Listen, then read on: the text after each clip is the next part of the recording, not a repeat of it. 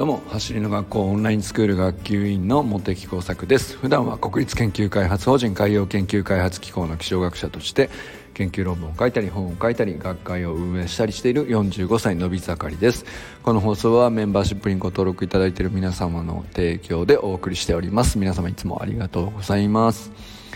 メンバーシップの方は月額1000円で設定しておりますので走る学校の活動を応援してくださる方はぜひご登録の方よろしくお願いします。さて今日はですね悲観の役割と悲観のリスク悲しく見るですね悲観の役割と悲観のリスクについて話してみようかなと思っております、まあ、最近ハマっている為末大さんのあの Facebook 投稿記事のまあ、引用でなんとなくその文脈をつかんで 思うことを話すっていうシリーズ化しつつありますなんかちょっともうすごい好きだなあの為末大さんがっていうのはね。あのまあ最近に始まったことではないんですけどやっぱり記事が深いんで、まあ、誰が読んでも、うんと、いろんな読み取り方ができますしすごくね、うんとフラットなのがいいなと思うんですよね。あのどっちかに偏るとかっていうことはあのせずに。まあポジションを取るっていうことも記事を面白くするにはね書き方の一つだと思うんで全然それが嫌いなわけじゃないんですけど、まあ、為末大さんの記事はもう何が一番魅力かっていかにこうフラットでそのどちらにもあの傾かないというか偏らないというかそのたでも本当はやっぱりそういうふうにうんと中立を保つってめちゃくちゃエネルギーがいることだし技術もいることだし当然ですけどあの視野も広くなきゃいけない上で、え、ある意味でこうどちらに対してもちゃんと一度は視野を狭くして掘り下げた経験がなければあの中立って見つけられないと思うんですよね、まあ、そういう意味ではすごいことだなと思うんです。毎回その記事を読んでてまああの感動的なほどねなんていうか美しい文章だなと僕はいつも思うんで、単純にね為末さんの記事はね読んだ方がいいっすよっていう感じでリンクをまた貼っておきます。今日はですね悲観と楽観についての、まあ、記事という感じですかね。まあ、この悲観的か楽観的かっていうのも、まあ、よくある対立軸かなと。対立軸っていうほどね別にあの喧嘩するような話じゃないんですけど、まあ、よくうんなんていうか分けますよねこういうタイプ楽観的か悲観的かな人かとか言いますけどでも一人のうんと個人の中でも悲観的にうん、こういう場面ではなるとかこういう場面では楽観的になりがちとかあの個人の中でも両方ある話ですよね。でそれって意外と無意識だったりするんですけどそれに対してこう為末さんって本当に意識的なんだなってあの感じさせてくれる、まあ、だからそこがねこう資料深さが伝わる文章だなと思いますね。でえーとまあ、僕はあのどちらかというと楽観よりというかあの、まあ、そういうふうに、うんと、人付き合い上は見られがちなんですよね。見られがちなんですけどあのいや明らかにどっから見てもお前のどこに悲観があるんだみたいな感じで言思ってる方も多いのかもしれないですね。でまあ、そうあのそれは全然否定しないし僕はむしろ意図的に外に出す部分に関しては楽観的であろうとするというかうーん、まあ、結構人工的にこの楽観的なキャラクターを作ってる意識があるんですよね僕はね。でこれは何でかっていうとこれは何ていうか根が悲観的であることの裏返しだったりするっていうね、まあ、そういう感じなんですね。でだ,、まあ、だから同じあのモテ作個人を取り上げてもあの悲観的になる部分あるいはあの本来悲観的な方の思考が強いとかいう部分に対してかなりこう人工的に強烈に楽観的な考え方を身につけたりそういう行動を意図的に取るように心がけたり、まあ、そういう風な感じで、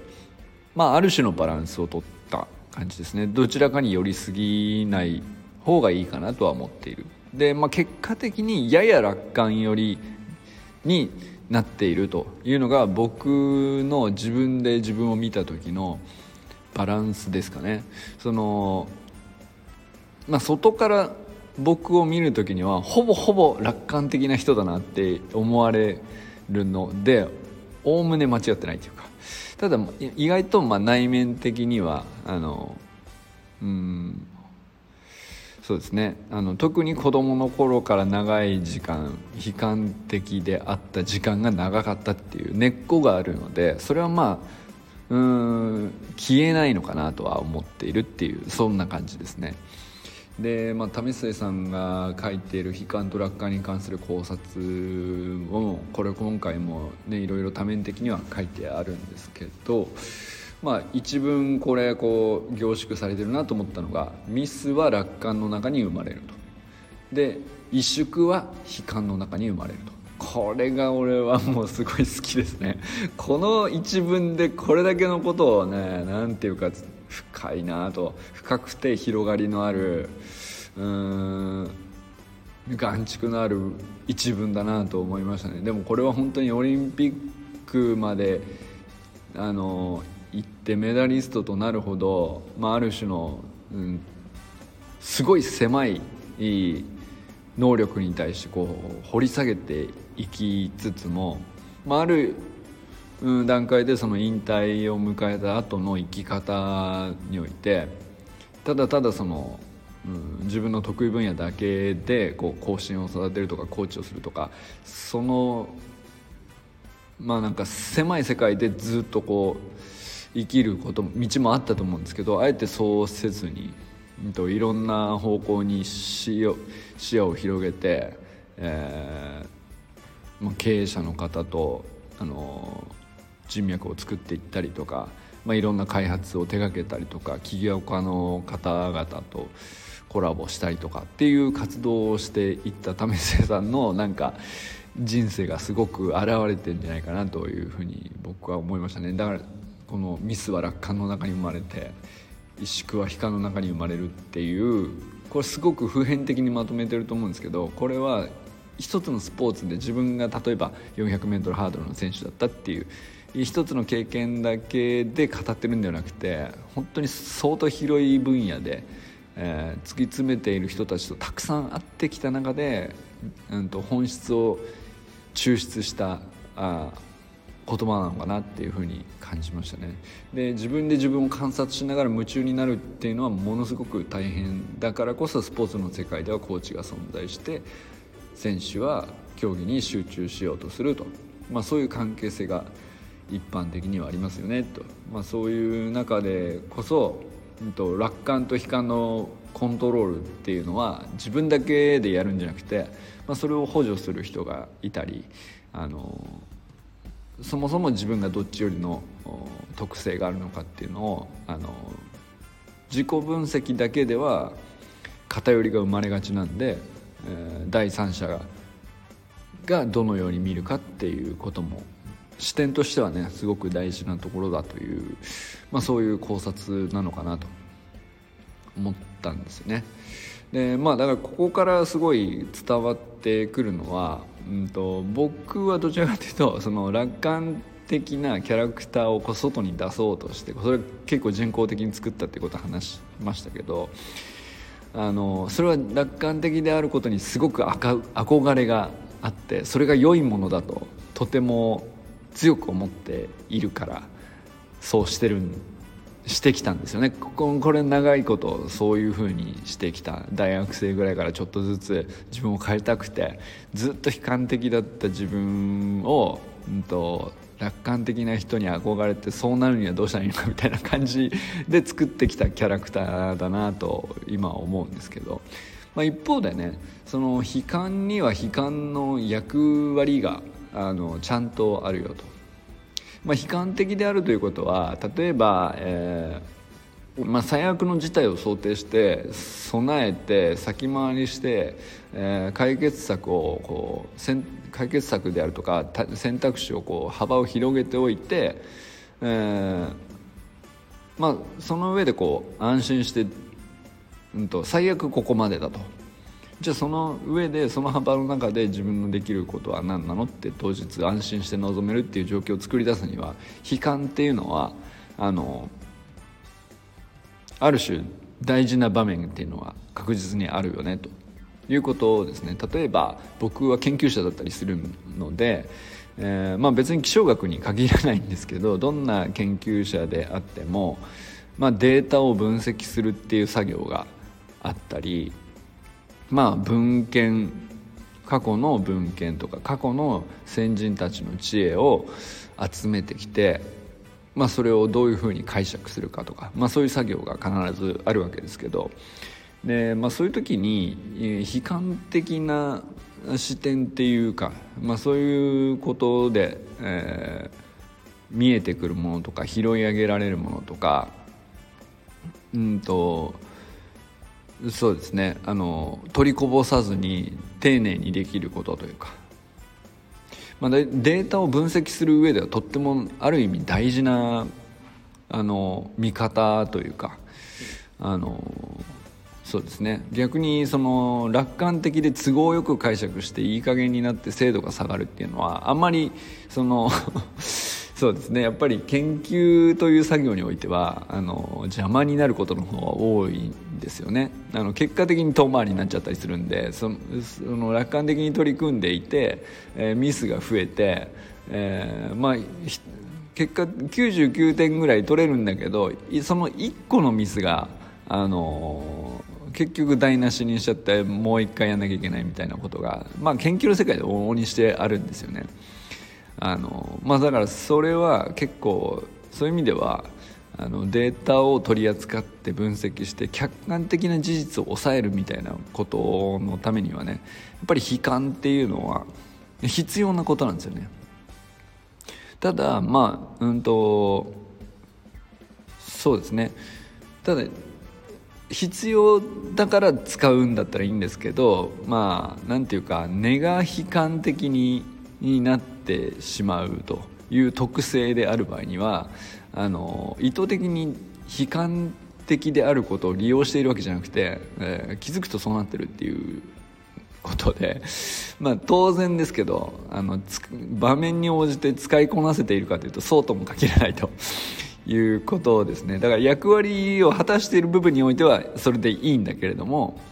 うーんまあ当然ねリスクもあるわけですよ。あのじゃああの大事な場面で、えー、悲観的ではなく能力を、まあ、瞬間的に発揮したりとかまあねそれこそ大会で本番で、えー、能力を最大限発揮できるかどうかみたいな話になった時にはそれ萎縮につながるようなあのものの見方とか世界の捉え方とかっていうのは 基本的に邪魔にしかならないっていうことは結構あるんですよね。まあそのそのゲームとか競技の特性にもよりますけどあの悲観的に備えておくことで、えー、パフォーマンスはこう最低限保ちながらあの戦略の幅をこう広げて構えておくことの方が大事な場面もあるかもしれないですけどそれもまあもちろん意図的にコントロールできているんであれば役割を果たすっていう方向に使えるかもしれないけど当然うんといや使っているならいいんですけどリスクはあのゼロじゃないんでどっちを選ぶにしても何を使うにしても当然そうですけどで悲観的であることっていうのはまあ何ていうか不安だとか、えー、不満であるとかネガティブな感情であるとかっていうのにうんと自分が意図をしていてもしていなくても割と近い、うん、怖いとか恐怖とかうんまあ、そういうものからこう芋づる式にね、えー、自分のパフォーマンスを下げるっていうあるいは判断を判断を誤るっていうことをですね焦ってしまうがゆえに、うんと、周りから見たらなんでそんなことをっていうような判断をしてしまうっていうのも往々にしてうんあるんですよね。慎重すぎるがゆえになんでそこ行かないんですかみたいなことっていうのは当然あるわけで。でこれはその悲観的になっている結果そういうまあなんていうかミステイクを起こすというかバグを起こすというかよくあるんですよね。でよくあるんだけどや起こしている本人は、えー、ミスをなくすためにこそそういう風に なっていたはずなのにそこに陥っていることに気づけなくなっちゃうっていうかそれをあのそういう状況になるということがあの悲観から引き起こされているっていうつながりをうんとあるいは知らずに、うん、悲観的であることが一番安全であると信じてしまっていたりすることも結構あるっていうねそれはなんか僕はうん自分がこう根っこがね悲観的であるがゆえに結構なんか痛感するところがありますね。あのこれリスクだとあの頭では今はね分かるんですけどこれを逆にそのそういうリスクがあった上で悲観っていうものの役割をうまく使うなんていうのは まあなかなか高度なことですよね。だけどまあそれでも知ってるか知ってないかっていう、うん、役割を把握してリスクもこういうことがあるよねっていうのを、うん、確認しておくだけで全然言葉にしておくだけでうんまああの陥りやすい罠みたいなものはあのゼロにはできないんですけどハマりにくくなるんじゃないかなとは思ったりしましたね。でも逆に落下に関してはもうなんかあの逆にうんオンラインスクールではそうなるようなコンテンツが多いしそうなるような本あの発信がね、うんと、みんなからもそうだし校長からも基本的にどんどん来るし、うん。まあ、それは何ていうかあえて今更っていう感じもあるんですけどやっぱり楽観には楽観にすごい役割があることはもうなんかすごく実感できるんじゃないかなと思うんですよね。特に週間メニューのあのテクニカルガイダンスの書きぶりとかも基本的にはあの悲観よりも楽観寄りになるように、うんと、そうなるような書きぶりっていうかそのためのプログラムでもあるし。うん。でまあ、あとはその校長のねプログレスエピソードもテクニカルガイダンスと一緒に毎週1つずつ届けられていて、まあ、モチベーションをどういうふうに和田健一がね、えー、保っていたり上げていたり下がった時にどう対処したのかとかいろんな経験があのエピソードとしてまとめられていますけど、まあ、基本的にはやっぱりすごくどんなに落ち込んだ時でも楽観に結びつく道筋があるっていうことを教えてくれているエピソードだなっていうふうに僕は52週のエピソードね小林敦さんがまとめてくれたものですけどどれを読んでも本当に見事なストーリーだなと思ったりします。まあだからその楽観についてはねそっちで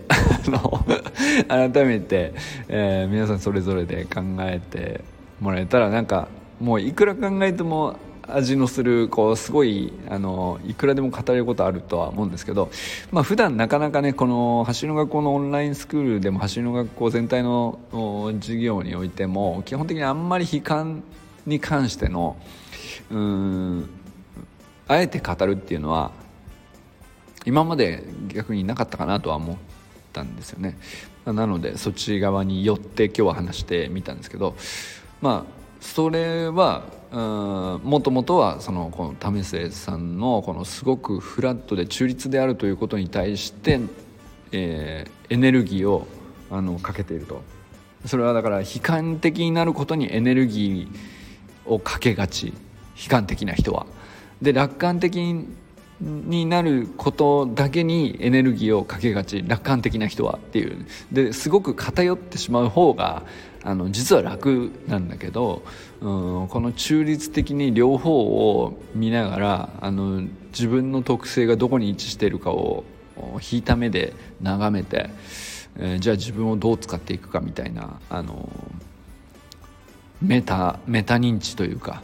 あのよりちょっと離れた場所から自分を眺め下ろすみたいなねそういう目線っていうかそれってすごくエネルギーが必要だよねっていうのをね、えー、為末さんの記事はすごく結果的にはね、あの感じさせてくれるというか。まあ、それ自体はねその語っているわけじゃないんですよその中立が大事だとかそういうこと言ってるわけじゃないんですけど、えー、あくまでその楽観と悲観の対比でこう考察を深めていったところでミスは楽観の中に生まれて萎縮は悲観の中に生まれるっていうところに凝縮されているっていうのがねまあ本当に見事な記事だなと思いました、まあ、そんな中で僕は今日ね悲観の方にあえて役割とリスクについて、えーまあ、僕なりに思うことをちょっと話してみたんですけど皆さんはどっち寄りですか？そして中立になるためにはどんなエネルギーが必要なのかどんなものの見方が工夫できるのかちょっと考えてみるきっかけにしていただけたらなと思ったりしております。まあ楽観的な人はね本当に単純に僕は好きです。憧れていますっていう。